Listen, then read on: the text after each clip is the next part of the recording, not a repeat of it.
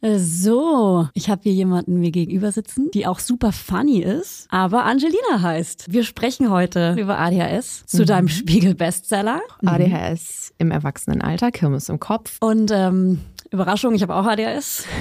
Ich weiß, das ist so krass nicht nachzuvollziehen für Menschen, denen es nicht so geht. Einmal raus und es vorbei.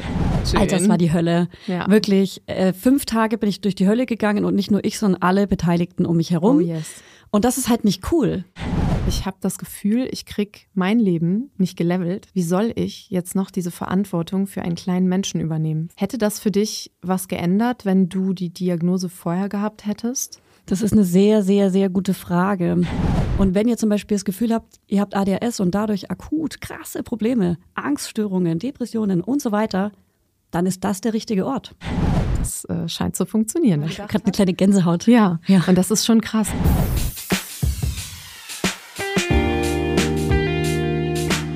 Mama Lauda. Schwangerschaftstest positiv, Wissen negativ. Das ist ein Podcast von Fanny und Julia. Zusammen sind wir Fanny. Und Julia. Und die Kinder denken, wir sind die Erwachsenen. As if. So, heute mal eine Folge ohne Fanny.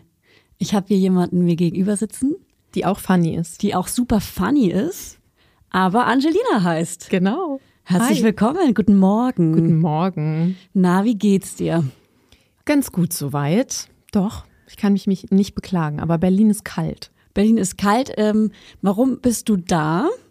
Ähm, ich hatte eine Lesung im Dussmann zu meinem Buch ADHS im Erwachsenenalter, Kirmes im Kopf und ähm, das war richtig nice. Total war- süß. Ja, war voll. Richtig voll, richtig schön, emotional, lustig. Wir haben geweint, alles, von allem etwas. Oh Mann. ja. Ähm, wir sprechen heute ein Stündchen über ADHS im Erwachsenenalter zu deinem Spiegel-Bestseller. Ja, ist ja auch mit Platz drei eingestiegen, auf Platz drei eingestiegen. Genau. Und ähm, Überraschung, ich habe auch ADHS. Das Und wir sitzen hier mit einem super Zeitmanagement, wie ADHSlerInnen es gewohnt sind. Genau, wir haben, wir wollten uns um 10 treffen, jetzt haben wir 10.17 Uhr. Immerhin. Das ist Du, aber ich war heute schon so, ich musste um sieben noch was aufzeichnen, um acht beim Yoga sein. First world problem. Dann musste ich diese äh, Werbung noch schneiden, äh, hochladen und dann noch hier äh, willkommen. Und wir haben uns noch gar nicht unterhalten. ja richtig. Das heißt, du bist jetzt hier gerade ins Studio reingekommen und wir haben noch gar nichts privat ausgetauscht, außer ähm, hier, guck mal, das ist ein Akupressuring, mach dir mal in deine Finger, dann bewegst du dich nicht so doll bei der Aufnahme, sondern so, das ist das Einzige, was wir übereinander wissen. Ja, ich glaube, man hat dann so im Kopf so, wir haben ja jetzt dieses To-Do zusammen und dann ist quasi, also dann schaltet irgendwie so alles andere bei mir manchmal ab. Dann denke Genau. ich so nur noch an diese Sache und denk so, äh, wir müssen das ja jetzt machen. So. Ja, so abhaken. Ja, voll. Und, und irgendwie sind wir, also ich fühle mich nicht so gut vorbereitet, weiß aber durch mein ADHS, das wird schon irgendwie und es wird dann auch eine gute Folge. 31 Jahre meines Lebens, Ja. genau das. Mhm. Okay, das fühlst du. Sehr schön. Ähm, dann erzähl doch mal kurz über dich. Wie alt bist denn du? Woher kommst denn du? Was machen deine Eltern beruflich? Sind sie noch zusammen? Nein, ähm, ich bin 31 Jahre alt, komme aus Aachen, bin da geboren und aufgewachsen, habe mal eine Zeit in Köln gewohnt. Da mochte ich es auch irgendwie lieber. Und ähm, ja, bin freie Journalistin eigentlich und habe fast vier Jahre vor und hinter der Kamera bei Mädelsabende gestanden. Vielleicht sagt das noch jemandem was. So ein Format vom WDR und von Funk, wo wir aufgeklärt haben über alle möglichen Themen. Und tatsächlich bin ich sogar darüber auf ADHS gestoßen. Ach Quatsch. Ja. Das heißt, das war dein Schlüsselmoment. Du hast die Symptome gehört und warst so, Moment, stop. Genau. Und das Krasse ist, ich habe mich da eigentlich täglich so mit mentaler Gesundheit, mit, weiß ich nicht, psychischen Erkrankungen und so weiter beschäftigt. Das war so mein Themengebiet. Aber ADHS ist mir einfach nie über den Weg gekommen. Ja, Und im ersten Moment habe ich halt so gedacht, so, ja, hat ja nichts mit mir zu tun. ja. Es ist ja, sind Kids und vor Ja. allem Jungs und so und dann erstmal abgehakt. Ja. Und dann ist es mir einen Monat später nochmal begegnet. Dann habe ich gedacht, okay, Ja. it's a sign. Ja, that's a sign. Und äh, dann hast du dich auf den Weg gemacht, hast einen Koffer gepackt, hast einen Laptop eingesteckt, hast die Stifte noch mit eingesteckt und hast auch irgendwelche random Sachen mit rein, wahrscheinlich, die du gar nicht brauchst, aber die wichtigen Sachen vergessen und bist los zur ADHS-Diagnose. Wohin? Ich bin als, ich war tatsächlich schon in der Therapie, ähm, weil ich das Gefühl hatte, ich kann nicht so gut mit Stress umgehen. Das Mhm. äh, Übliche. Also ich war so, komme ich jetzt hier irgendwie mit äh, vor 30 noch äh, schon Burnout oder so in die Richtung ähm, und war dann ähm, unterwegs zur Therapeutin und habe ihr von meinem Verdacht erzählt. Und ähm, da war dann so, ja, äh, habe ich schon mal gehört, dass es das bei Erwachsenen geben soll. Habe ich aber in über 20 Jahren noch niemandem diagnostiziert. Äh, wo waren wir stehen geblieben? Und ich war ja, so, ja, ja, genau. äh, hallo, das ist hier gerade mein fehlendes Puzzleteil, Ja. können wir da mal bitte drauf eingehen? Und dann war der Moment, dass ich gesagt habe, okay, ich muss mir jemanden suchen, der darauf spezialisiert ist. Das hat dann nochmal neun Monate gedauert, Wie so eine Schwangerschaft. wie eine Schwangerschaft, genau. Und dann war die zweite Geburt quasi meines Lebens. Ja. Werbung. Hello Fanny. Du bist ja unsere Essenexpertin hier. So. Ich übergebe dir das Rezepte-Zepter für unsere heutigen Werbepartner HelloFresh.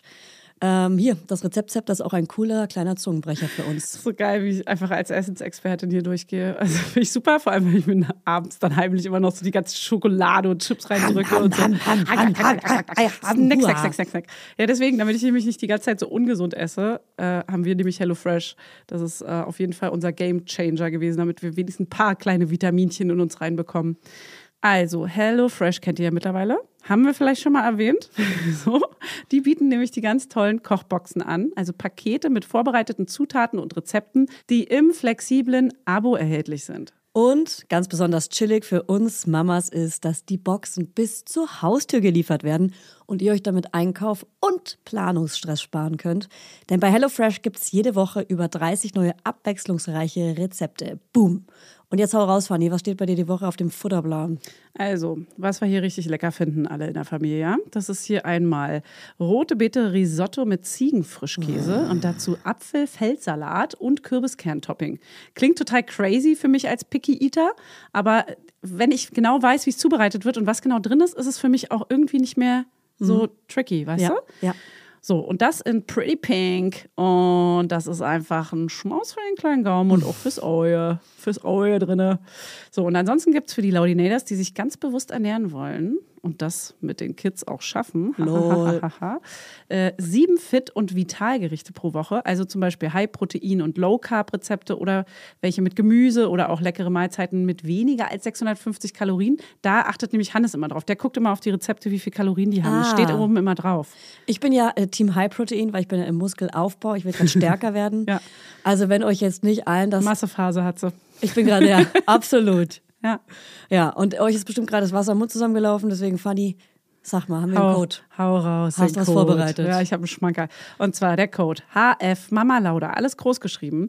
Damit könnt ihr bis zu 120 Euro in Deutschland, bis zu 130 Euro in Österreich und jetzt alle und bis zu 140 Schweizer Franken in der Schweiz sparen könnt ihr das. HF wie HelloFresh und Mama Lauda. HF Mama Lauda wie euer Lieblingspodcast, alles zusammen und alles groß geschrieben. Also jetzt ran an die Buletten oder den Spargel oder wonach es euch sonst Nicht lüstet. schlecht. Ran an die Buletten. Ja. Also der kostenlose Versand ist für die erste Box übrigens kostenlos. Und der Code ist gültig für neue und ehemalige Kundinnen und variiert je nach Boxgröße.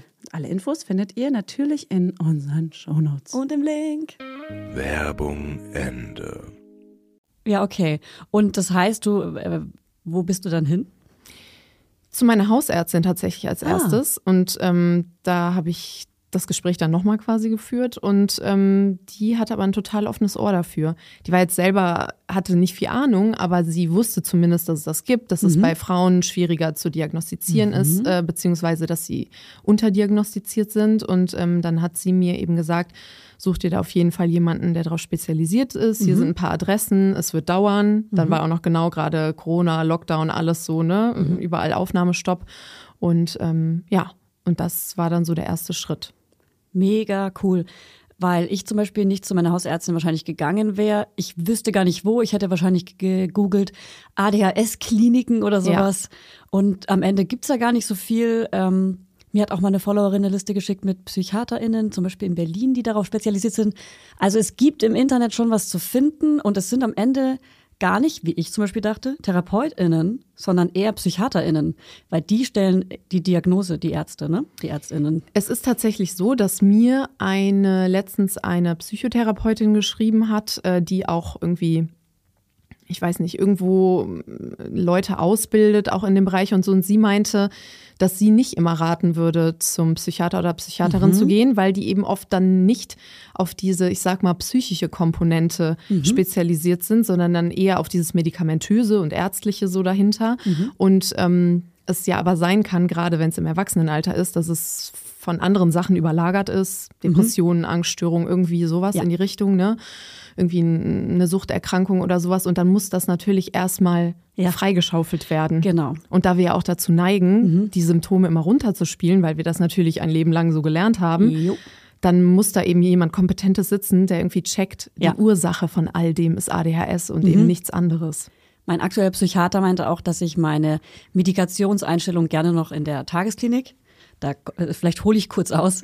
ähm, also ich bin mit einem Burnout in die in eine Tagesklinik gekommen in Berlin und äh, wusste schon, es könnte ADHS geben und habe gemeint, Leute, meine Priorität ist, ich möchte zuallererst alle Diagnosen machen, die es gibt. Ich möchte rausfinden, ob ich ADHS habe. Dann musste man unterscheiden, ist es eine Borderline-Persönlichkeitsstörung oder ADHS, weil die haben ganz ähnliche Symptome. Mhm. Ähm, und äh, können meiner, sogar miteinander auftreten. Das ist ja auch das genau. Krasse. Du kannst auch beides haben. Genau, du kannst auch beides haben. ADHS äh, kriegt man so ein bisschen mit, wenn man zum Beispiel auch die Eltern interviewen kann oder in Grundschulzeugnisse gucken kann und da vielleicht schon was steht. Bei der Borderline-Persönlichkeitsstörung geht es eher so im Teenageralter los. So, dann ich, Zeugnisse natürlich erstmal angeschafft. Ich war so, okay, das finden wir jetzt raus, weil ich war mir sicher, da ist eine ADHS. Äh, ja. Eine ADHS-Persönlichkeitsstörung ist es natürlich nicht, sondern eine ADHS. Äh, ADHS. So, dann äh, kam meine Zeugnisse in Berlin an und da stand schon, ich war die ersten fünf Jahre meines Lebens in der Waldorfschule und da muss man sehr viele Werke machen. Man muss sehr ja. viele Sachen tun. Und da stand schon äh, in Handarbeit, hat immer mit mega viel Elan angefangen, aber keine Arbeit beendet. Und auch im Werken tausend Stühle und tausend Klanghölzer angefangen, aber nichts beendet. Es gibt nichts, was ja. zu Hause bei meiner Mutter oder bei meinem Vater steht und da was von mir gemacht wurde. Es gibt keine fertigen Sachen. Ja. Und das zieht sich eben durch meinen ganzen Lebenslauf. Oh Gott, ich kann mit dir eigentlich ausholen. Ich habe vier Ausbildungen angefangen, davon drei abgebrochen. Ja, ich habe jedes Hobby abgebrochen und immer wieder mega geil angefangen, so mega so, oh, ich liebe alles über und man meint es tot ernst in dem ja, Moment. Ne? Genau. Man ist wirklich so. Man besorgt sich allen Stuff, den man dazu braucht, genau. noch bevor man das erste Mal es irgendwie gemacht hat. Alles ja. Zubehör, was es gibt. Ja. Und man will es ja auch wirklich. Ja, genau. Und dann verlässt ein zack das Interesse. Und da, deswegen habe ich hier, das ist nicht von mir, aber mir hat eine äh, Followerin, die ADHS hat, diese drei Stirnbänder, die Hammer. ich vor uns liegen habe, geschickt. Süß. Und die hat die einfach im Hyperfokus gemacht und äh, weiß damit nichts anzufangen. Es war ja auch total unangenehm ähm, und will die auch zum Beispiel gar nicht, dass wir die jetzt zeigen, weil die quasi für sie nicht perfekt sind. Ich finde die mega cute. Die hat sich da mega Mühe gegeben und hat die einfach gemacht. Nur für sich. Und hat mega viele zu Hause. Ich war so, Herr, schick mir doch welche. Mega geil. Ich supporte deinen Hyperfokus. Und ähm, ja, deswegen hat, hat man manchmal so ein random Hobby. Ist und, so. äh, und es ist manchmal gar nicht so wichtig, irgendwie das Ergebnis. So wie äh, zum Beispiel in der Tagesklinik habe ich auch gelernt zu malen. Mhm. Und dann irgendwie auch so, dass das Ende gar nicht so wichtig ist und dass es gar nicht am Ende an der Wand hängen muss. Das ja. musste ich erst lernen. Ich wollte immer so, das muss so schön sein für meine Augen. Nein. Unser guter Perfektionismus genau. auch noch, der dann auch ordentlich reinkickt. Ja. Ich kenne es. Mhm. Mhm. Das mhm. äh, macht manchmal aus so Dingen, die eine Stunde dauern könnten, bei mir sechs draus. Ja. Weil ich da hänge und die perfekte Farbe suche und mhm. das also auch bei meinen Posts dann so auf dem Insta-Kanal Kanal, dass ich dann denke, oh ja. ah nee, oder ich gucke da nochmal und die Schriftart und das. Und das ja. ist halt so ja. ein Pain. Vor allem, wenn man andere Profile anguckt und den Feed sieht, denkt man sich so, hä, warum, warum bin ich denn nicht entspannter, in Anführungsstrichen, ohne mich abzuwerten? Aber ja, ich, äh, mir ist es auch mal so wichtig und es muss alles zusammenpassen und auch hier im Studio, du sitzt hier, guck mal, du bist in einer rosa Welt, das Regal ist rosa, die Wand ist rosa, der, der äh, hinter uns der Vorhang ist rosa, die Lampen sind rosa ich kann auch keine Sachen mit Grafiken drauf tragen. Mhm. Bei mir mhm. muss immer alles. Äh, Gut, dass ich heute äh, in Schwarz ja. nach hier gekommen bin. Ich habe nur äh, Haare auf dem Pulli. Das ist gar nicht schlimm. Darf ich den Mund nehmen? okay, wow. Okay, wow. Ja. äh, okay, ich habe sie im Mund. Geil, jetzt habe ich so. Äh, äh, nee, egal. Lassen wir das. Wir könnten ausschweifen. Also das Ding ist, da müssen wir halt aufpassen, krass, weil wir uns so krass rausbringen könnten jetzt aus unserem roten Faden und in ein ganz anderes Thema und dann ist die Stunde rum.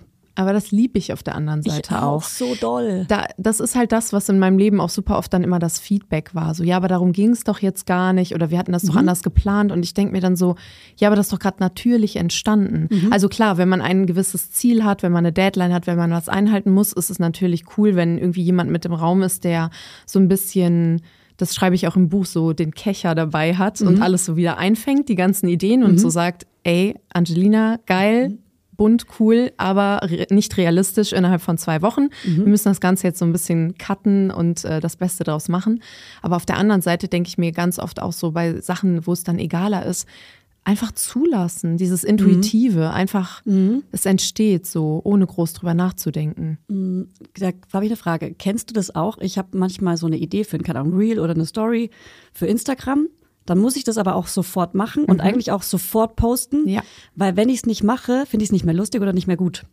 Genau, das ist mir gestern Abend passiert, dass ich noch eine Idee hatte und dann habe ich einfach um 23.30 Uhr Genau, ein wissen, Reel Wer hochgeladen. ist da online? Keiner. Niemand ist online, man zerschießt sich wahrscheinlich direkt den Algorithmus und das war dann aber in dem Moment so, ja, ich muss das jetzt Ja. posten, ich finde das jetzt so lustig. Eben. Ja, Ja, es ist jetzt lustig und ich brauche jetzt auch das Feedback, aber irgendwie nicht mal das Feedback ist einfach so, nee, Das muss morgen raus. ist es nicht mehr lustig. Genau. Das muss raus. Das muss raus. ist wirklich so, weil ich habe Ja. das Gefühl, sonst mein Kopf ist eh so voll. Genau. To do. Ja. Da ist sie wieder. Ja. Man muss es abhaken. Ja.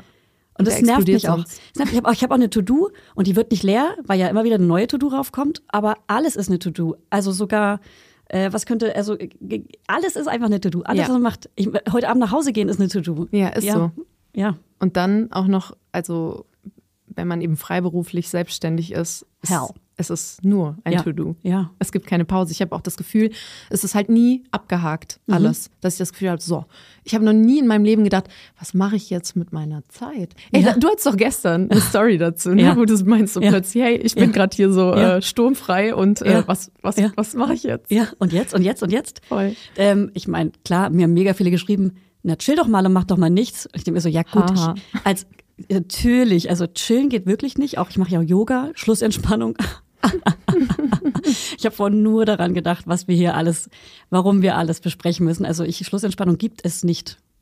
Ähm, ich wünschte es aber und ich wünschte mir auch, dass ich entspannter wäre mit der To-Do. Wie cool es wäre, wenn ich nicht immer denken müsste, da muss was abgehakt werden.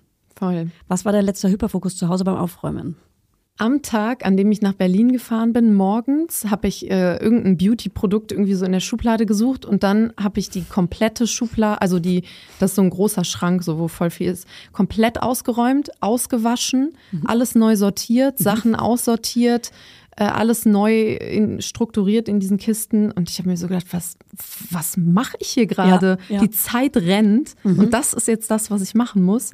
Dieses Priorisieren ist einfach Ja. ich glaube, es wird einfach niemals funktionieren. Ähm, ja, also pass auf, ich habe gestern in der Küche einen Schrank aufgemacht, wollte eigentlich nur einen Tee rausholen und der Schrank hat drei ähm, Regalböden und ich habe den kompletten Schrank ausgeräumt, aussortiert. Ich habe tütenweise schon ähm, in so Jutebeutel gemacht, damit ich das dann ins Büro bringe, habe ich auch gemacht und äh, habe den mit einem Handstaubsauger komplett ausgesaugt, ähm, kleine so bunte Körbchen reingemacht und alles neu sortiert und ähm, habe ein komplett neues System geschaffen. Dieser Schrank ist innen und außen perfekt aber der Rest sieht aus wie Sau. Und äh, hast du auch jemanden zu Hause, der das kommentieren kann? Okay. Natürlich. Und zwar jemanden, der ein unglaubliches Ordnungsbedürfnis hat. Hm, ich auch, ja. Ähm, und das äh, clasht natürlich Ja. dann immer total, Ja. weil das so krass ist. Ja. Weil einfach auch in der Zeitwahrnehmung, Mhm. die spielt auch eine Riesenrolle, weil dieses, ich räume das gleich weg. Mhm. Ich meine das auch wirklich so, aber mein Gleich ist halt wann anders. Ja. Und das ist, glaube ich, dann auch immer so, Ja. es kann für Zündstoff sorgen. Ja, es gibt bei uns in der Küche auch so eine Ablage, wo ich immer so Sachen mache, die ich dann mit hinter in die Wohnung mitnehmen will. Zum Beispiel so äh, Badezimmer-Stuff, so, wo ich weiß, ich mache halt meine Häufchen in der Wohnung und weiß dann selber, ah, wenn ich nächstes Mal hintergehe, nehme ich es mit. Und wenn ich es aber vergesse, könnte es auch zwei, drei, vier, fünf Wochen dauern, Klar. bis ich es dann mit hinternehme. Und dann wird es auch irgendwann kommentiert. Also nicht, dass er es dann hinterbringt, sondern er ist dann so, hä? Wieso machst du denn das nicht einfach? Ich so, na, das ist auf meiner To-Do. Und wenn Ja. ich sehe, werde ich auch erinnert. Aber es ist halt noch nicht ausgeführt worden. Ja, richtig. Das ist einfach, ähm, das schreibe ich im Buch auch, weil für uns einfach eine, eine Aufgabe sich in ganz viele kleine Unteraufgaben zerteilen lässt. Und wir, also ich habe auch mal ein Reel dazu gemacht, so dieses, äh, ich, ich topf die Pflanze um. Das bedeutet halt dann nicht am Ende, dass ich irgendwie den Kram auch wieder dann davon wegräume, weil meine Aufgabe war ja, die Pflanze umzutopfen. Mhm. Und das Wegräumen ist halt mhm. nochmal ein ganz eigener ja. Akt, eine ganz eigene Aufgabe. Ja. Das hätte ich mir halt vorher auch setzen müssen. Mhm. Ich weiß, das ist so krass nicht nachzuvollziehen für mhm. Menschen, denen es nicht so geht. Aber das ist dann auch, warum Schranktüren offen stehen und so ein Kram, ne? Mhm. Weil das halt einfach nochmal ein eigener, ja. eigener Step ist. Ey, ich wünschte, du könntest gerade in meine Wohnung reinschauen, in jedes einzelne Zimmer. Ich sehe wirklich vor mir, äh, bei den Klamotten sind die Schubladen gerade, gerade wirklich live. Die sind alle draußen ich gehe los. Es ist so, ich muss was rausholen, aber ich schaffe es nicht. Das ist eine weitere To-Do, den Schrank wieder zuzumachen. Ja. Und ich weiß nicht, hast du das mal gepostet mit dieser Löffeltheorie? Ja. Das habe ich meinem Freund geschickt und seitdem versteht er das mehr. Ja. Kannst du das mal erklären? Genau, also das ist, äh, ich vergesse leider immer wieder ihren Namen. Eigentlich will ich immer gerne Credits geben, aber es ist. Wir äh, suchen es raus und machen sie in die Show Notes. Wunderbar, genau. Und die hat, äh, das ist eine äh, Amerikanerin, meine ich, die 2018 ihrer Freundin erklären wollte, wie es sich anfühlt, chronisch krank zu sein. Mhm. Das lässt sich halt auf ganz verschiedene Dinge übertragen. Und das ist eben diese Löffeltheorie und sie saßen zusammen an, in einem Restaurant und da lagen eben Löffel auf dem Tisch und sie hat gesagt, stell dir vor, jeder Löffel steht, also das ist die Energie, die du am Tag zur Verfügung hast. Und ich gebe dir jetzt diese zwölf Löffel. Und man kann sich eben vorstellen, dass Menschen, die nicht chronisch krank sind, nicht ADHS, und Co., eine unbegrenzte Anzahl von Löffeln haben oder zumindest eine viel größere. Das heißt, sie müssen nicht großartig darüber nachdenken, wie viele Löffel sie für was ausgeben. Und dann hat sie ihr halt gesagt, jetzt geh mal deinen dein Tag durch, fang morgens an. Du stehst auf, ziehst dich an, musst duschen und dann hat sie halt immer, je nachdem, wie viele Löffel sie dafür einplanen würde, weggenommen. Und dann war zum Beispiel auch so, äh, du gehst noch irgendwie fest mit der Bahn, das waren dann schon drei Löffel. Mhm. Und dann ist sie gerade auf der Arbeit angekommen, um, weiß ich nicht, äh, 8, 9 Uhr, also in diesem Szenario, und hatte irgendwie nur noch zwei Löffel oder so. Mhm. Oder was weiß ich, vielleicht drei.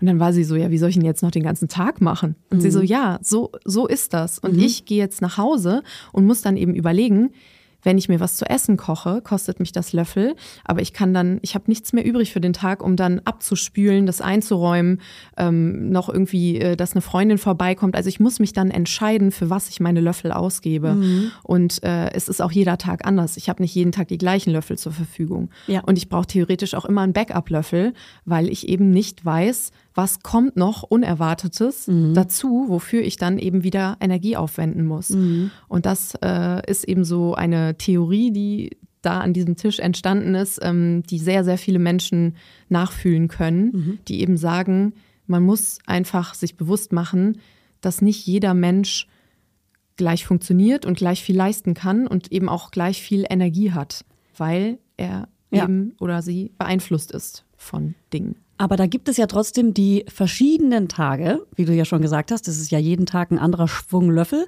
Und manchmal schaffe ich an einem Tag so viel Arbeit wie ein Mensch ohne ADHS in einer ganzen Woche. Mhm. Und diesen Tag, der ist ja Gold wert, ein mhm. Goldlöffel wert. Mhm. Ja? Und alle anderen Tage, wo ich dann vielleicht auch mal meine ganze Zeit verballer und äh, plötzlich fünf Minuten, also für mich fünf Minuten rum sind, aber es sind acht Stunden rum, ähm, und nichts geschafft habe oder irgendwie immer wieder irgendwo in einem anderen Tab hängen geblieben bin, ähm, die gibt's dann halt auch. Oder äh, wenn mich jemand ablenkt, und das kennst du bestimmt auch bei der mhm. Arbeit, oder auch bei was auch immer, wenn mich jemand ablenkt, starte ich was Neues. Und das, was ich vorher gemacht habe, ist weg. Werbung. Heute geht es um das Thema Perfect Match. Und nein, ich rede hier nicht äh, vom Dating-Profil, sondern von natürlich ganz klar von Babyfläschchen. Babyfläschchen. also Babyfläschchen sind ja nicht so unsers, sag ich mal. Noch nicht. Wart's mal ab.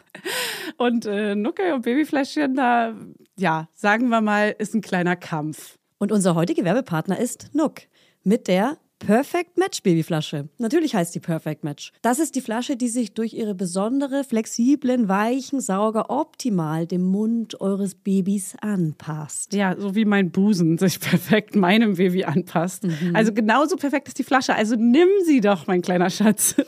Also der passt sich nämlich optimal an den Babymund an, sodass die kleine Maus gar nicht mehr ab will. Die will gar nicht mehr ab von der Flasche. Das müssen wir jetzt nur noch meiner Tochter sagen, dass sie da gar nicht mehr ab will. Und ich habe ja die Hoffnung nicht aufgegeben. Ich probiere es jetzt weiterhin und ich werde jetzt die Nuck, die werde ich hier einfach hier reinstöpseln, werde ich ihr die. Ach, funny. Dein Baby hat dieses Perfect Match bestimmt auch einfach nur aus Versehen weitergeswiped. Die Babyfläschchen von Nook haben nämlich ein kleines Super-Like verdient. Ja. Sie haben eine große, super weiche Lippenauflage, sodass ein Baby ein hautähnliches Gefühl hat. Ja, I know, I know. Die Theorie auf jeden Fall. Deswegen probiere ich die jetzt auch. Die Fläschchen haben außerdem eine fließende Form, sodass das Baby intuitiv die richtige Stelle findet, an der es den Sauger optimal mit dem Mund umschließen kann. Und für den sanften Fluss gibt es ein Antikoliksystem. Ja, wup, wup. Meine Nippel werden da schon ganz hellhörig. Sie machen die Ohren auf, die So, Kleinen. Die so schön hört sich das hier an. Kein Wunder also, dass das Perfect Match, ich mache immer so Aus, äh, Ausführungszeichen äh, Ja, mit den Fingern dabei. Gänsefüßchen mit den Fingern. dass der Perfect Match Fläschchen laut einer unabhängigen Marktforschung von 2023 sage und schreibe 94% Hebammenempfehlung und 98% Babyakzeptanz erreicht hat. Also hat dein Baby die 2% erreicht. Ja, sie kann also gar nicht mehr daran vorbeikommen. Das sage ich ihr jetzt gleich nochmal. Und ich sag mal so, the pressure is high. Ne? The pressure is on. So, entdeckt jetzt das Nook-Sortiment und überzeugt euch selbst vom Perfect Match. Alle Infos und Link findet ihr wie immer in unseren Show Notes und im Link Tree. Werbung Ende. Es ist so krass. Ja. Einmal raus und es ist vorbei. Es ist auch dieses, ich setze mich kurz hin und dann mache ich weiter. Nope, never. Das war's. Ist dann wie, wie festgewachsen. Dafür lenke ich aber auch andere ab, du auch? Mhm, natürlich. Und- Das stand immer schön in meinen Grundschulzeugnissen. Ja. Lenkt sich und andere ab. Ja, bei mir auch. Wurde auch viel auseinandergesetzt. Äh, Klassenclown, manchmal mit einer schlechten Stimmung, aber auch ähm, als Grundschule stand auch in meinem Zeugnis, bin manchmal mit schlechter Stimmung und manchmal mit sehr gut gelaunter Stimmung in die Schule Mhm, gekommen. Und damals war es halt das Trennungskind. Der Trennungskindstempel hat Bei unser auch. ADHS natürlich überdeckt. Ja, klar. Super. Ja, ja. Das Ja. ist, naja. Ja, ja, ja, es ist halt auch schwer. Wir sind halt die Trennungskind-Generation. Ich glaube, das ist dann bestimmt bei ganz vielen so. Mhm. Fühlen Ja. bestimmt viele gerade hier auf ihren Ohren. Genau. ja, genau. Äh, Wir können jetzt versuchen, ganz elegant die Brücke zu schlagen zu dem ganzen Mama-Eltern-Thema oder wir machen es einfach so wie ich jetzt. Ja, sehr gut. Ja. Genau, weil ich glaube, das ist einfach so ein spannendes Feld und wo ich einfach auch voll viele Fragen habe. Ja, und ich auch. Denn du bist ja Mama Ja. und ich nicht. Ja. Und äh, für mich ist es einfach so ein, also ich befinde mich jetzt gerade in einer, schon länger in einem Lebensabschnitt, wo man sich diese Frage zumindest mal stellt. Kids, Fragen ja, auch nein. viele? Fragen dich auch viele? Ähm, es gab mal so vor zwei Jahren so eine, so eine Phase, wo ich das Gefühl hatte, also es ist schon besser geworden, finde ich, gesamtgesellschaftlich so, äh, ne, dass Ja. es einfach nicht mehr so viel gefragt wird, aber es ist dann so irgendwie so, so um die Ecke Ja. gefragt Ja. und so, es wäre doch schön und dö und so. Ja, und bei mir ist es halt einfach so, dass ich schon mal eine Phase hatte, wo ich gedacht habe, auch 100 Prozent. Und dann 100 Prozent, ich weiß nicht, ob du das Meme kennst, naja, ja, lassen wir das. Ähm, genau, und ähm, dann es aber auch Phasen gab, wo es weniger so ist. Gar nicht, wo, man, wo ich auch das Gefühl habe, vielleicht gar nicht. Und ich muss tatsächlich sagen, seit meiner ADHS-Diagnose hat sich das, also seitdem ist dieses Gefühl einfach geblieben. Weil ich diesen Gedanken habe, krass, ich habe das Gefühl, ich krieg mein Leben nicht gelevelt. Wie soll ich jetzt noch diese Verantwortung für einen kleinen Menschen übernehmen? Für eine Ja. lange, lange, lange, lange Zeit. Und das ist eben so dieser Gedanke, den ich dann im Kopf habe. Plus, das ist jetzt meine Frage an dich. Und ich weiß, das jetzt vielleicht hört sich ein bisschen gemein an, aber ich habe Angst, dass mich diese Routinen killen werden, weil ich hasse Routinen. Und dieses zu wissen, alles läuft immer gleich ab.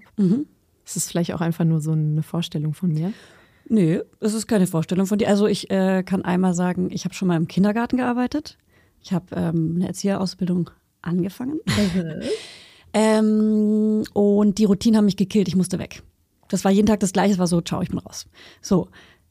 Mit meinen eigenen Kindern ist es auf der einen Seite krass anstrengend. Also nicht die Kinder sind krass anstrengend, sondern es ist für mich krass anstrengend, ähm, so viel Löffel abzugeben. Kann man genauso sagen in der Theorie.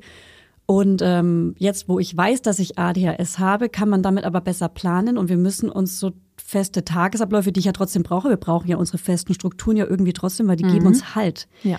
Ähm, da merke ich zum Beispiel, wenn ich mit den Kindern im Urlaub bin, da bin ich maximal gestresst. Also das war für mich jetzt im Januar waren wir auf Mallorca, es war richtig, richtig schlimm, weil wir keine festen Tagesabläufe hatten und zusätzlich noch FreundInnen da hatten. Das heißt auch noch soziale Kontakte, also weitere Löffel, die man abgeben musste. Mhm. So, das ist, ähm, da kommt man auf jeden Fall mal so krass über seine Grenzen.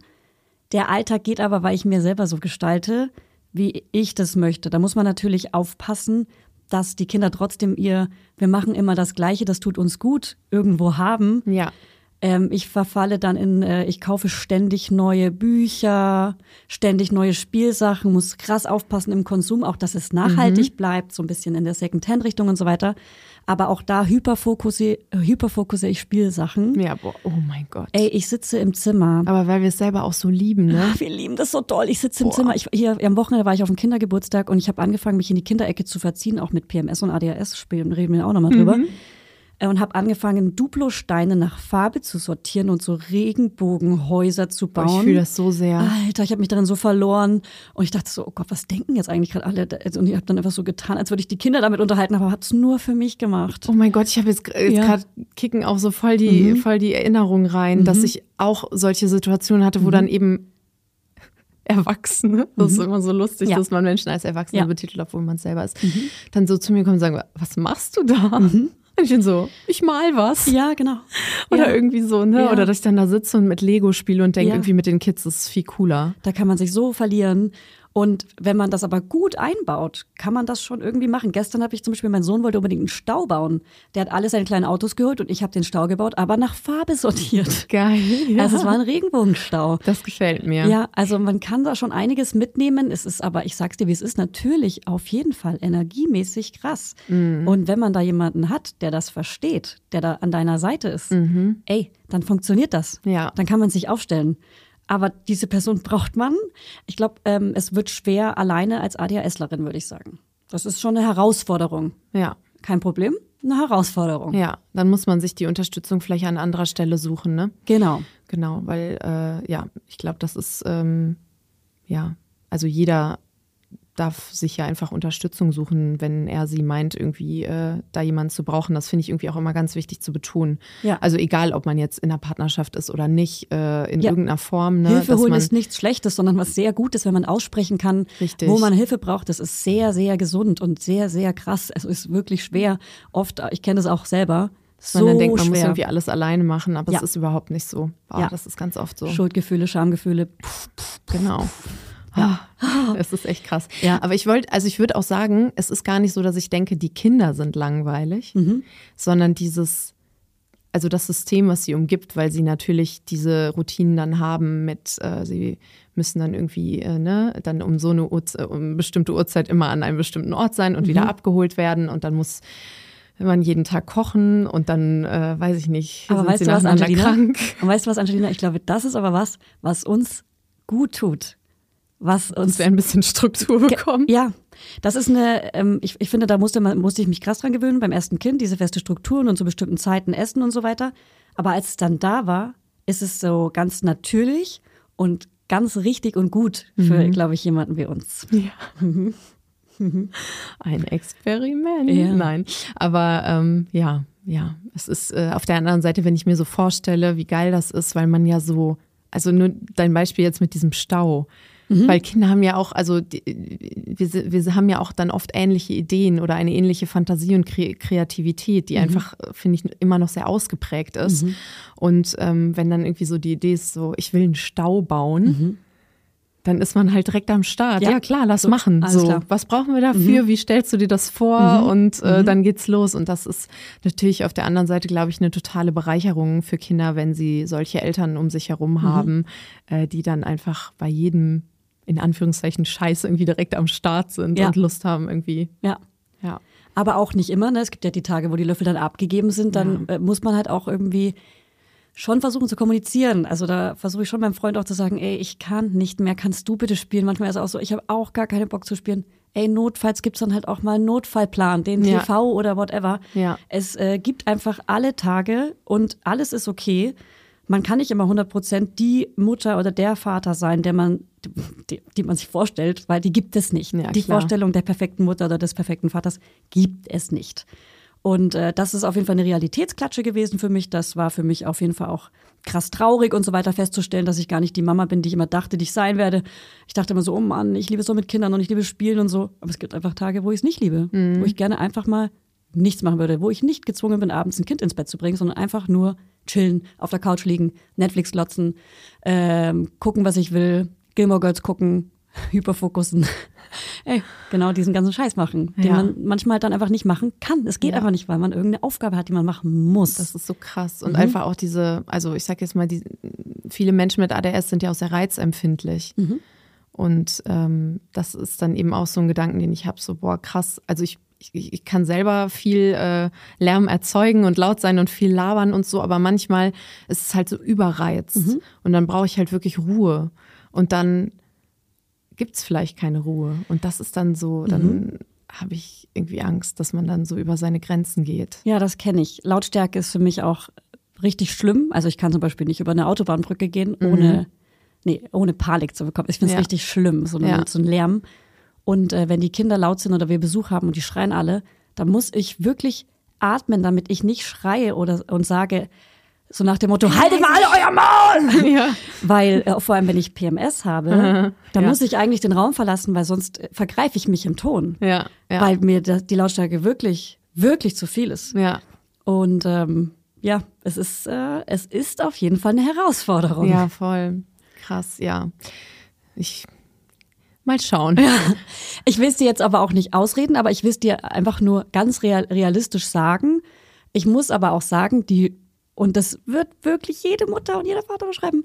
Die schönen Momente überwiegen krass. Das es ist immer so jeder. krass viel, oft schöner und äh, klar, auf Instagram ist es quasi wie so ein Trend jetzt zu sagen, wie es wirklich ist, weil ich, weil es ist einfach so wichtig zu wissen, man ist nicht alleine. Das Total. ist ja auch bei psychischen Krankheiten und allem Möglichen so. Wenn man weiß, da ist jemand, der hat die gleichen Symptome oder die gleichen Probleme wie ich, fühle ich mich schon viel besser, aber nicht aus so einem ähm, äh, aus so einem äh, Hahaha, da geht's auch schlecht, sondern wirklich aus so einem, ach fuck, ich, ich fühle mich nicht alleine, ich bin gar nicht alleine. Ich dachte immer, nur meine Kinder werden die ganze Zeit krank. Nein, es geht uns gerade allen so. Genau. So. Und man kann sich gegenseitig einfach auch Tipps geben und so, ne? Also genau. das ist einfach, glaube ich, auch ganz, ganz viel Cooles. Ja. Dabei darf natürlich nicht untergehen, dass es auch mega geil ist, Kinder zu haben, aber aber mach das mal lustig in einem Reel. Ja. Mach das doch mal lustig in einem Reel. Naja, gut, zeig mir das doch mal, schick mir das doch mal. Gut. Geil. Ja, aber ich kenne eben auch Menschen, die sich tatsächlich ähm, dann jetzt aufgrund einer Diagnose dagegen entschieden haben. Mhm. Und ähm, hätte das für dich was geändert, wenn du die Diagnose vorher gehabt hättest?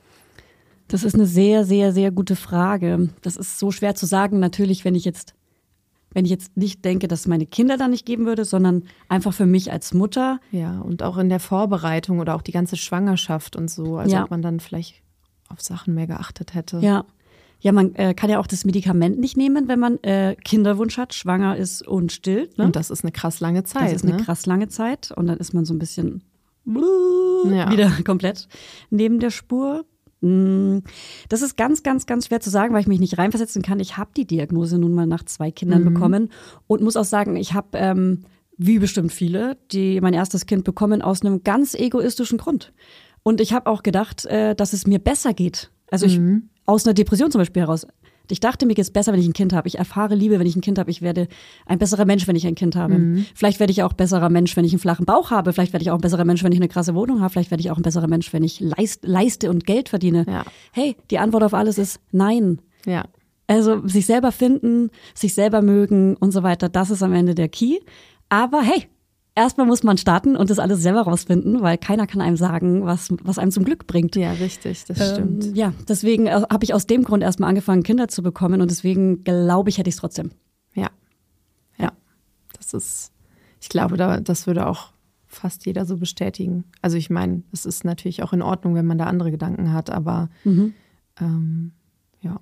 Kennst, alles okay. Kennst du auch andere Mütter oder Eltern, die ADS haben?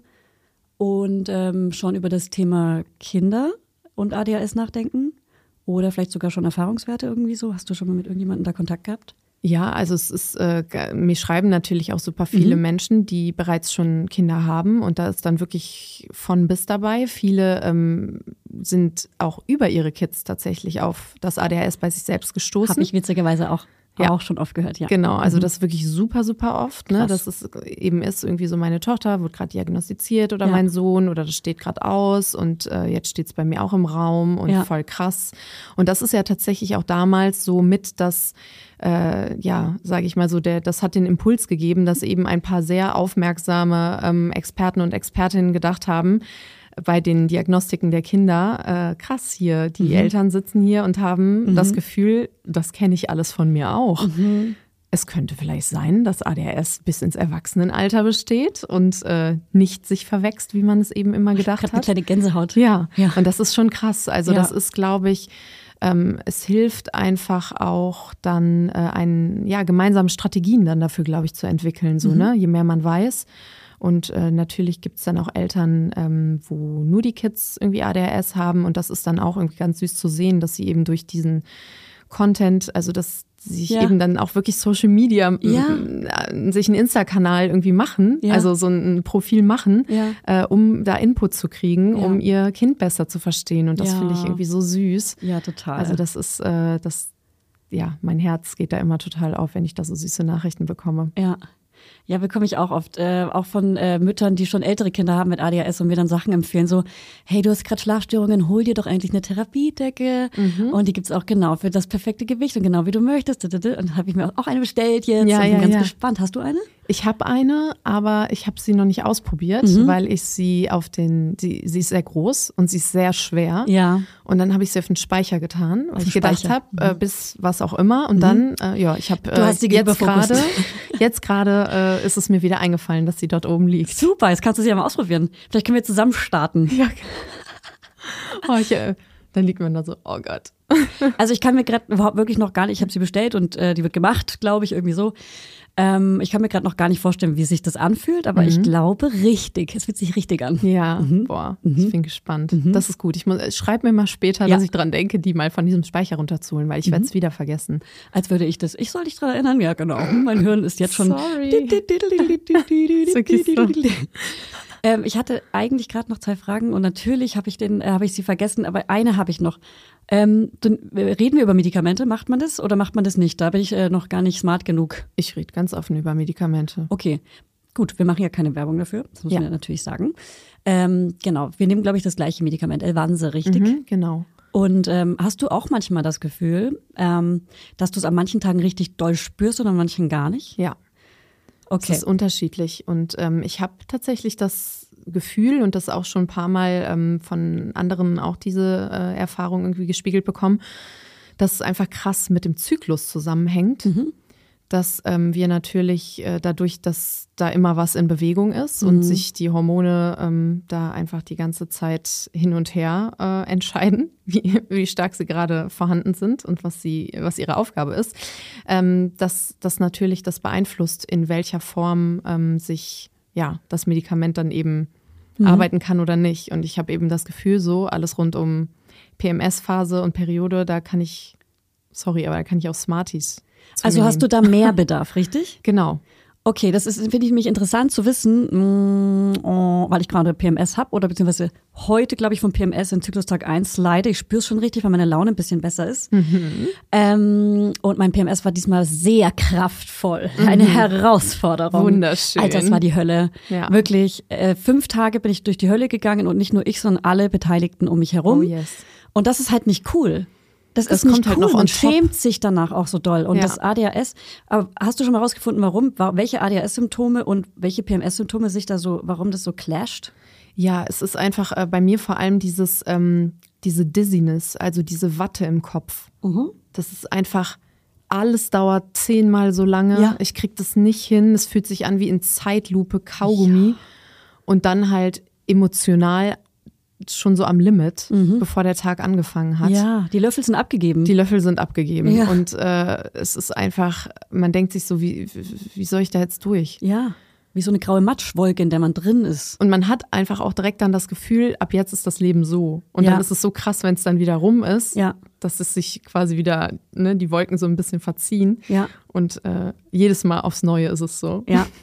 Was ich manchmal vergesse zu sagen, ist, ich wurde letztes Mal wieder gefragt, was ist eigentlich PMS? Du sprichst so oft vom PMS. Und da vergesse ich die Aufklärung schon oft, weil ich mittlerweile davon ausgehe, dass das jeder weiß, aber es weiß nicht jeder. PMS ist ein prämenstruelles Syndrom, wo äh, die Hormone besonders stark abfallen, richtig? Und deshalb, ich schätze es mal, und deshalb hat man ähm, verschiedene Symptome. Jede Frau hat andere und individuelle Symptome. Bei uns, wenn ich es richtig rausgehört habe, ist es auf jeden Fall Stress, maximaler Stress. Und ähm, so eine Abgeschlagenheit. Ja, also das genau. ist einfach so müde, antriebslos. ja, Ja, nichts klappt irgendwie so, wie es sonst klappt. Manche haben dann sogar schon Schmerzen. Das ist komplett unterschiedlich, aber bei mir ist es wirklich absolut die Stimmung, der Stress, das äh, Matschigsein. Gereiztheit, Die ja. Gereiztheit, genau, schnell gereizt, von 0 auf 100. Ja.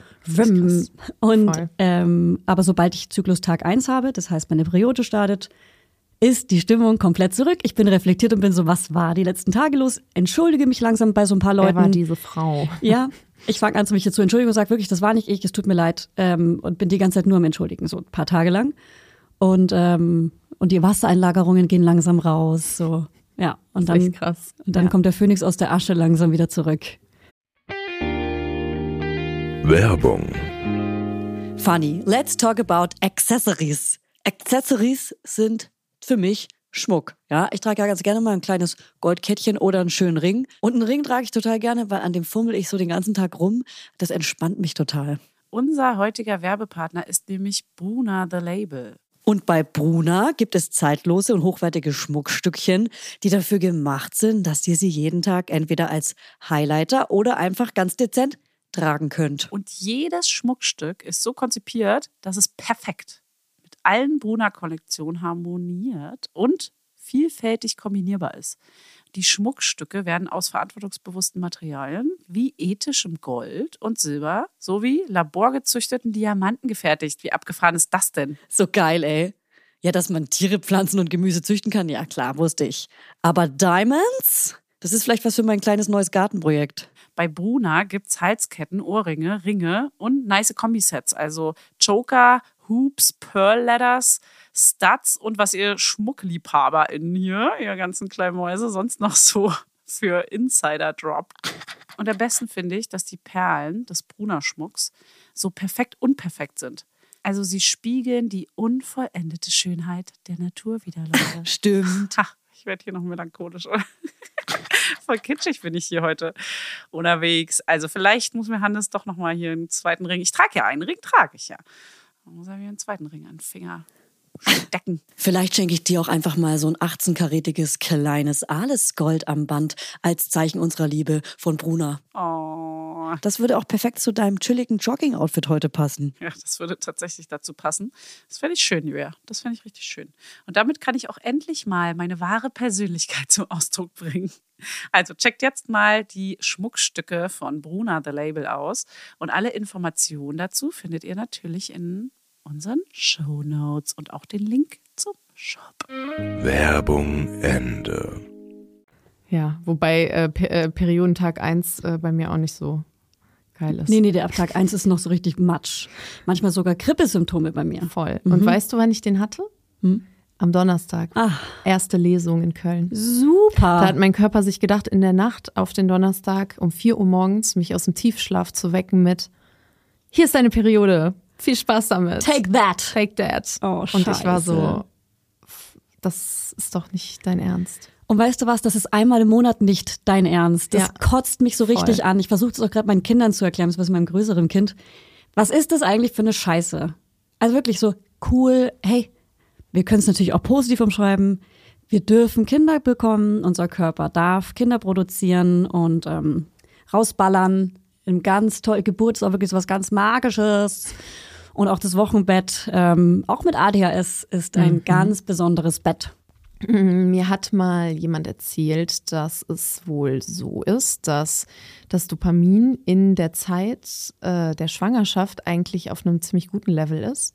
Also du bekommst halt und auch die ganzen anderen Hormone, also so ein bisschen so ein, also na, nach den ersten drei Monaten würde ich sagen, so ein kleines High. Also es funktioniert alles ganz gut.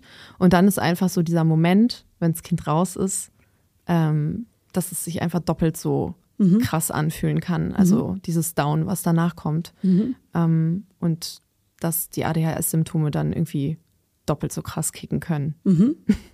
Das frage ich mich auch gerade, ob das bei mir so war, weil ich ja die ADHS-Diagnose nach meinen Wochenbetten bekommen habe. Ähm, aber mich hatte in beiden Wochenbetten ein krasses Down. Da muss man auch ganz wichtig unterscheiden zwischen Babyblues und Depression. Das sind zwei verschiedene Dinge. Ähm, es gibt eine schlechte Stimmung, aber es gibt auch wirklich so eine Depression, die sich anfühlt wie eine Depression und auch Ja. wirklich äh, nicht zu unterschätzen ist, Ja. auch gefährlich ist.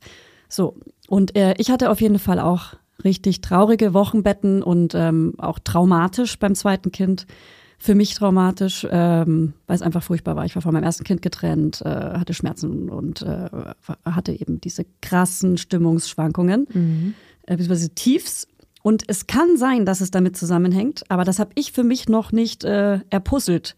Auch in den Schwangerschaften hatte ich jeweils Depressionen, beim ersten aber viel, viel mehr, wegen der großen Angst, aber auch, weil ich ähm, Emotionen mit Alkohol reguliert habe. Eine ziemlich lange Zeit in meinem Leben sogar. Und das konnte ich in der Schwangerschaft nicht mehr. Also ich habe keinen Alkohol in der Schwangerschaft getrunken. Ja. Und das hat äh, mein, mein Stress gemerkt. Da fehlt irgendwas. Ja. Und das, deswegen wurde das jeweils zu einer Depression. Natürlich. Und Ja. das äh, hat eben auch einen klaren ADHS-Zusammenhang, weil wir eben wissen, dass gerade ähm, also Alkohol oder gen ganz generell Substanzmittelmissbrauch oder wie, wie man es auch immer nennen möchte und gerade eben Alkohol, aber auch Nikotin ähm, eben für viele Menschen ein ja, eine Form der Selbstmedikation ist, die ganz unbewusst geschieht. Also das kann dann zum Beispiel ein Grund sein, wieso man sich denkt, ich trinke jetzt was, um meine Symptome zu regulieren. Ja. Und eben nicht zu wissen in diesem Moment, ich habe ADHS Ja. und das sind eben diese ADHS-bedingten Symptome. Und deswegen, ähm, ja, ist es ein ganz großes Thema, Ja. mit dem, glaube ich, sehr viele Menschen in dem Zusammenhang mit ADHS zu kämpfen haben. Ja, das ist wirklich krass. Das muss man auch vor allem erst mal sehen. In unserer Gesellschaft ist ja Alkohol ein ganz normales Thema. Hey, wir trinken abends gerne mal ein Glas Wein, am Wochenende trinken wir, damit wir uns besser fühlen. Hey, das ist halt, das ist halt die deutsche, nee, nicht die deutsche, das ist die Gesellschaft. So. Und ähm, Koks, sage ich dir, wie es ist, hast du bestimmt auch schon gehört, ist, ähm, macht mit ADHS-Lern genau das, was sie beruhigt. Und deswegen ist das auch ein ganz gefährliches Thema. Richtig. Und daran äh, merkt man tatsächlich oft, auch in der Diagnose wurde das auch angesprochen, zum Beispiel haben sie schon mal Koks genommen, in welchem Zeitraum, bla bla, weil daran merkt man auch oft, ob Menschen ADHS haben, weil sie damit dann vielleicht schon mal zu tun hatten. Genau, richtig. Also du hast dann eben so eine paradoxe Wirkung, nennt man das. Also dieser, dieses High, was eben durch ähm, diese Stoffe normalerweise in einem Körper ausgelöst wird, dieses aufgeputscht sein, ist dann eben bei vielen Menschen mit ADHS eher das Gefühl, ich komme zur Ruhe, ich bin in einem Normalzustand. Oder jemand würde es vielleicht auch übersetzen als ich merke nichts. Ja. Und ähm, das ist halt auch total krass. Also das ist jetzt natürlich kein Aufruf zum Selbstversuch. Um Gottes Willen. Äh, ich, äh, ich, also da gibt es ganz viele andere Möglichkeiten herauszufinden, ob man ADHS hat. Ja. Ähm, aber das ist eben meistens dann rückblickend für viele Menschen so ein Aha-Moment, dass sie denken, ah krass, ja. Also wenn sie damit in irgendeiner Form schon mal Kontakt hatten, Ja. dass sie das dann irgendwie bestätigt wissen auch an dieser Stelle. Und an dieser Stelle möchte ich aufrufen, dass ihr euch jetzt alle mal so eine schöne kleine Tabelle erstellt, ob Excel oder Google-Tabelle, und da alle möglichen PsychiaterInnen oder TherapeutInnen, die auf ADHS spezialisiert sind, reinschreiben. Mit E-Mail-Adresse, Telefonnummer und Webseite. Und dann könnt ihr euch ein Ampelsystem erstellen. Gelb habe ich angeschrieben, grün hat geantwortet, rot hat abgesagt. Das ist eine gute Idee. Das ist wie so eine PR-Liste. Und so habe ich sowohl Kita-Platz, Therapeutinnenplatz, Psychiaterinnenplatz gesucht. Und ähm, wenn man sich die so einmal schon mal einträgt, verliert man es nicht und kann dann auch, wenn man keinen Bock mehr hat, aber wieder irgendwann drauf zurückgreifen. Ja, das ist gut. Muss nicht wieder bei Null anfangen. Genau. Wen hatte ich noch mal? Genau. Mit Datum versehen, wann angeschrieben, wann angerufen und so weiter.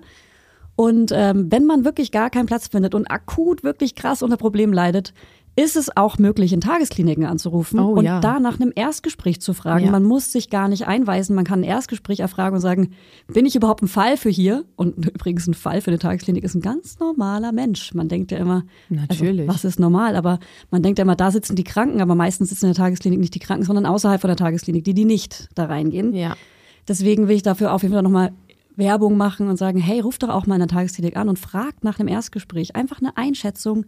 Und wenn ihr zum Beispiel das Gefühl habt, ihr habt ADHS und dadurch akut krasse Probleme, Angststörungen, Depressionen und so weiter, dann ist das der richtige Ort, Ja, auf jeden Fall. die akuten Sachen erstmal zu bearbeiten und dann an den ADHS-Symptomen zu Genau, arbeiten. das ist ja auch der, der klassische Angang, weil man Mhm. einfach schauen muss, so was ist gerade wirklich das Akute, ne? Was belastet am meisten und das ist eben auch ganz individuell. Mhm. Also, dass da eben jeder und jede selber schauen muss, äh, was ist das Thema, was mich gerade irgendwie am, wo ich am meisten struggle oder wo ich das Gefühl habe, da brauche ich eben Unterstützung von außen.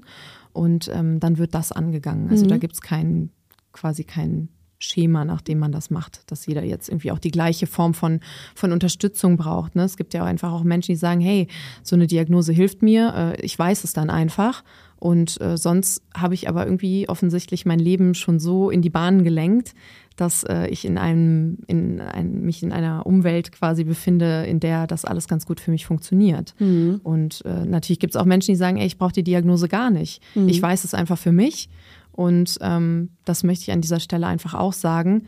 Natürlich ist eine Selbstdiagnose keine klinische Diagnose. Du hast nichts in der Hand. Du hast eben nicht den Zugang zu einer spezifischen Hilfe an allen Punkten. Aber das ist natürlich auch ein, ein valides Mittel.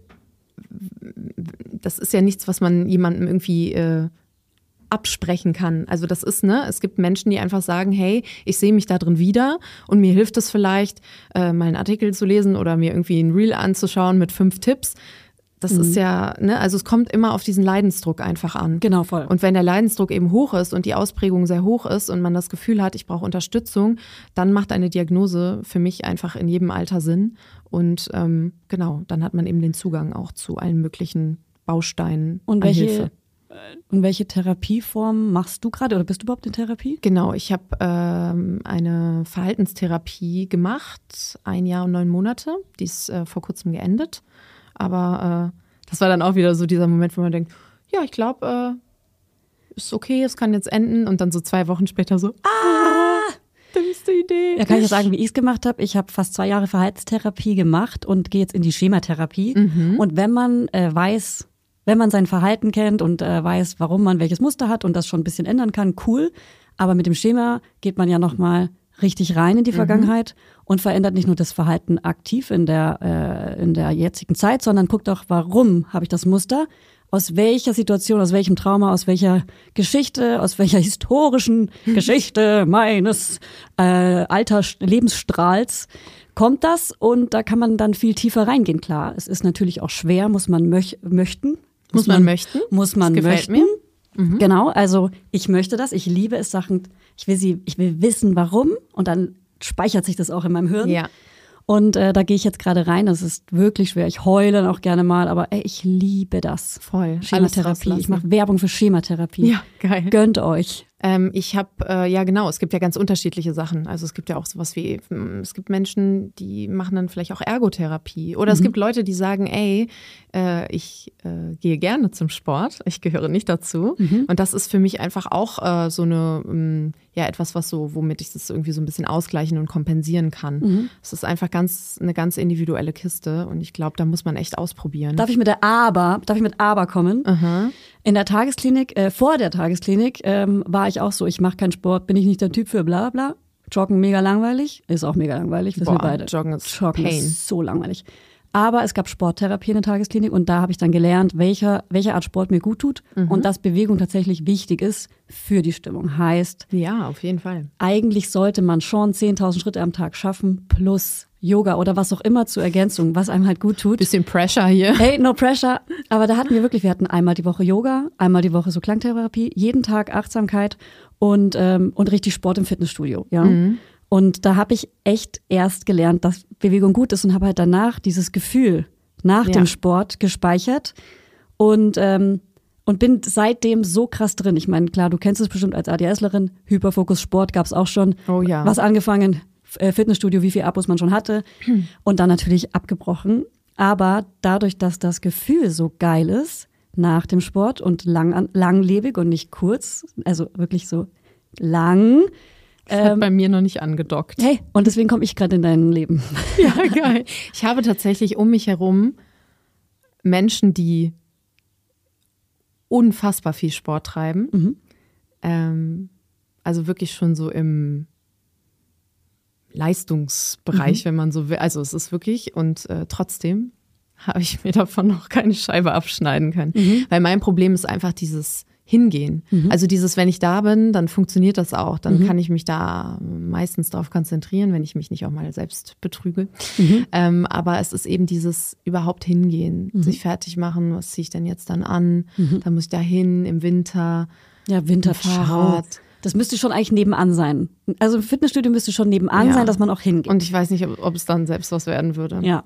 ja Aber es gibt auch Tricks, hart. also auch ob man jetzt irgendwie sagt, man, man geht mit jemand anderem vielleicht, der einen da irgendwie moti- motiviert und man macht das so ein bisschen als, ja, Nee, nee, nee, wir machen unser Glück nicht von anderen abhängig, Angelina.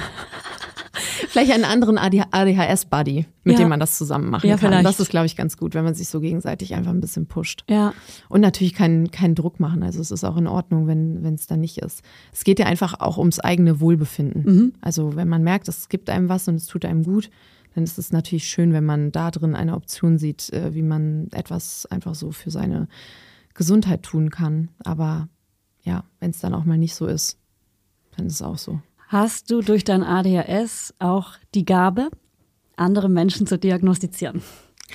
Ja, und ich muss da echt aufpassen. Ja, ich auch. Also ich habe, ich nenne es immer mein ADHS-Radar Mhm.